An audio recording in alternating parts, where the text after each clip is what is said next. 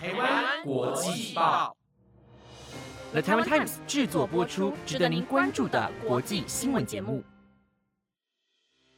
欢迎收听台湾国际报，我是如香，马上带您关注今天十一月二十七号的国际新闻重点。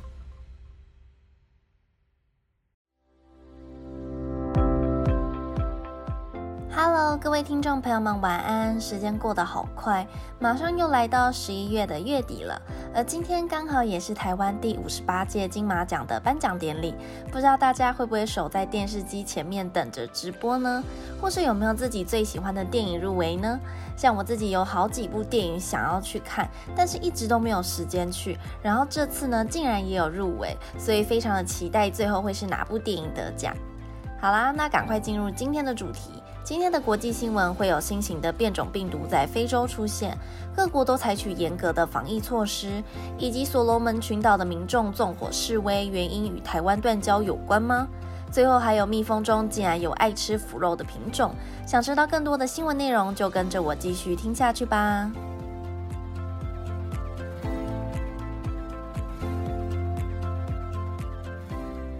新闻首先赶快带大家关注疫情的最新状况。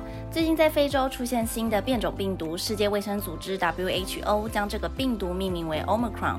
而新型变种病毒在非洲内陆国家波扎那扩散到整个南非以及欧洲国家的比利时，就连亚洲的以色列还有香港都遭受病毒的攻击。其中高传染力的 Omicron 变种病毒就有异常多的五十项突变，也包含了三十二种突变在刺突蛋白，整体的传染力以及病毒量都。是 Delta 病毒株的两倍之高，预计 Omicron 会变成这个月里主导疫情的病毒。目前根据研究，专家们担心 Omicron 会比其他病毒更容易传播，更能夺过人体的免疫系统。如此一来，疫苗的效果能达到多少就不得而知。再加上因为大家对于这个新型病毒还不了解，因此也只能继续施打疫苗，并且做好防疫措施。陆续也有许多国家开始限制旅游禁令。另外，许多专家也推断，南非人的自然免疫力很高，因此有可能造成 Omicron 特别容易传播。其中，英国专家们认为，新型病毒与先前的病毒在刺突蛋白上的突变不太一样，人体的免疫系统很难发现，所以很有可能先前得过新冠病毒的病患还会再次得到 Omicron 的病毒。不过目前有一个好消息，南非病毒学家德奥里维拉表示，有可能这个新型变种病毒能够透过一种特定的 PCR 测得，意思是说负责诊断病毒的实验室能够很快的确认简体是否为 Omicron，不用去分析整个病毒的基因序列，这样可以加快治疗以及防疫的速度。另外，南非科学家与卫生官员也表示，大家不需要过度担心，因为目前还看不出确诊 Omicron 的病患有出现与感染其他病毒株不同的症状。目前。前也没有迹象显示 Omicron 会导致身体出现更严重的病变，因此专家们认为现在还是以戴好口罩、做好防疫措施为主。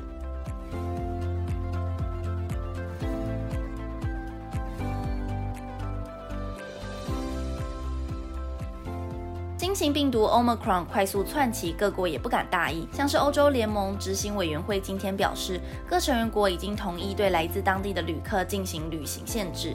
欧盟发言人马穆尔表示，所有成员国皆同意尽快对非洲南部七国进行旅行限制。七个小国分别为波扎纳、史瓦蒂尼、赖索托、莫桑比克、纳米比亚、南非以及新巴威。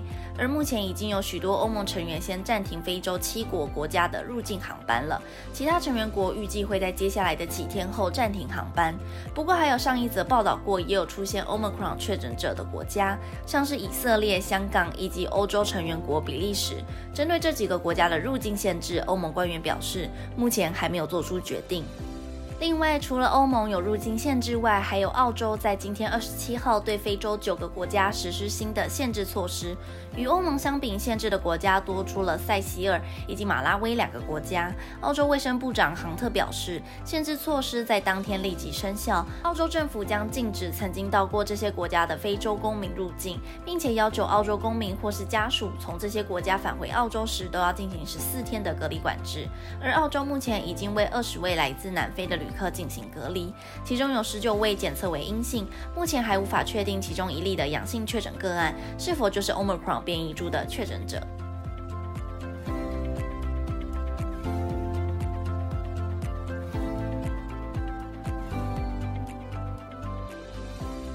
前邦交国所罗门群岛在二十四号时爆发大型抗争活动，要求总理索加瓦雷下台。抗议的民众到处纵火，就连议会附近的一间警察局都被烧掉。警方后续也使用了催泪瓦斯驱赶抗议民众。索加瓦雷也紧急宣布沃尼亚拉紧急封锁三十六小时。封锁期间，民众不得在晚上时出来。但抗议民众并没有因为宵禁而停止。民众在二十五号时发起了新的抗议活动，在霍尼亚拉的唐人街纵火，整个街道上冒出浓浓的烟雾，黑烟笼罩整个霍尼亚拉。其中南太平洋银行的分行以及由华裔居民经营的数家商店在内，都遭到纵火，总共至少就有十四座建筑物被烧毁。而因为抗议民众的人数非常多，消防员根本来不及灭火，导致首都大部分地区都出现断电的状况。也因为整个抗议活动越来越严重，因此逼得索加瓦雷不得不向澳洲总理求助。根据《卫报》的报道，澳洲总理莫里森在二十五号时证实，有派遣将近百人的军警人员前往帮助，协助所罗门群岛维持局势的稳定。并且也表示，这次的派军行动不代表澳洲对所罗门内政的立场。另外，这次的抗议事件，不少人推断，这些民众是因为不满中央政府的长期忽视，以及在二零一九年与中国建交的决定，才会走上街头抗议。许多抗议的民众认为，如果以国家的长远利益来看，对于民主政治、人权、法治的尊重是在于台湾，而不是中国。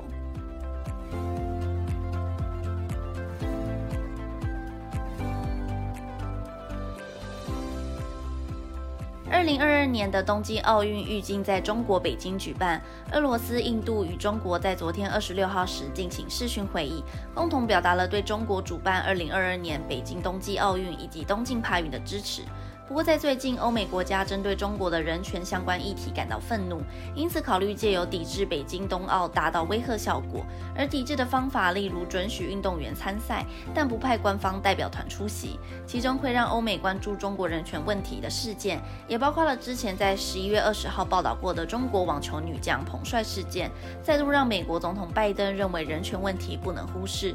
而目前，英国、美国、澳洲、纽西兰以及加拿大在内的五眼联盟正在为北京冬奥的抵制进行讨论。不过，根据路透社的报道，对于美国的外交抵制手法，澳洲外交部目前还没有表达任何想法。还有英国首相强森表示，英国还没就冬奥代表做出任何决定，但是并不支持抵制的想法。因此，最后会以什么样的手段来向中国的人权问题进行施压，可能还需要再经过很多的考虑以及讨论。不过，目前美国希望采取的抵制手段让南韩非常紧张，因为如果美国最终决定抵制，会让南韩的两韩关系改善，以及南韩在国际社会立场都更加为难。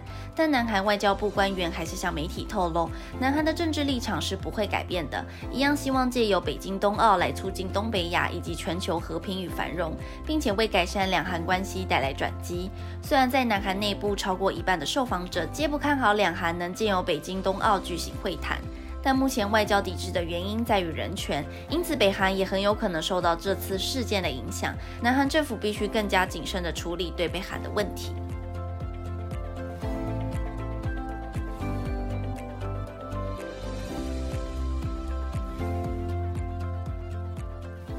新闻的最后，带大家看到昆虫界的新发现。说到蜜蜂，大家都会联想到采花蜜；如果说到肉食性的蜜蜂，就会想到虎头蜂。但你知道，除了虎头蜂，还有另外一种蜜蜂最喜欢吃腐烂掉的肉吗？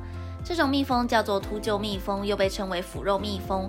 而秃鹫蜜蜂与一般蜜蜂一样没有刺，但一般的无刺蜜蜂都是利用后腿采集花蜜。这些腐食蜜蜂也会利用相同结构来将肉带着走。更让人惊讶的是，秃鹫蜜蜂还演化出可以咬食肉的牙齿，肠道的组成也与一般蜜蜂大不相同，pH 值变得更加的酸。根据昆虫学家的研究，秃鹫蜜蜂的肠道细菌让它们从素食主义过渡到荤食也没有问题。其中，秃鹫蜜蜂体内有一个称作嗜酸菌的细菌，是为了抵制腐肉的病原体。而这个细菌通常是出现在秃鹫或是其他也是吃腐肉的动物体内。团队也有发现乳杆菌属、肉杆菌属等可以消化肉与发酵食物的菌种。因此，这些新发现都让昆虫学家又惊又喜。在最后，研究团队也表示，虽然这些秃鹫蜜蜜蜂会以腐肉为晚餐，但是它们还是会采花蜜以及生产蜂蜜的。而且据说蜂蜜吃起来还相当的甜，是不是非常有趣呢？原来光是蜜蜂种类就分为这么多种。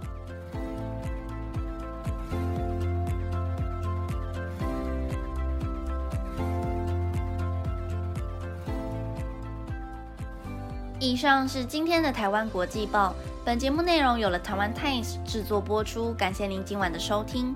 最近国外又有新的一波疫情，所以大家都还是要做好防疫措施，千万不可以忽视这次的新型病毒哦。那小丁宁完，马上就赶快进入今天的国际冷知识。